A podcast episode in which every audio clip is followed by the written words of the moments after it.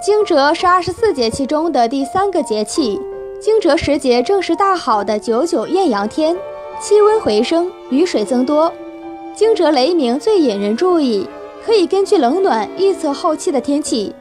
惊蛰前后之所以有雷声，是因为大地湿度渐高所导致的。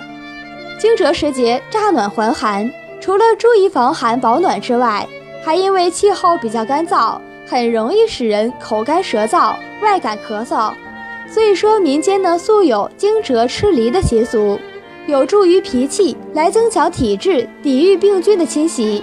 在饮食方面呢，我们要多吃一些富含蛋白质、维生素的清淡食物。在起居方面啊，更应该早睡早起、散步缓行，保持身体的健康。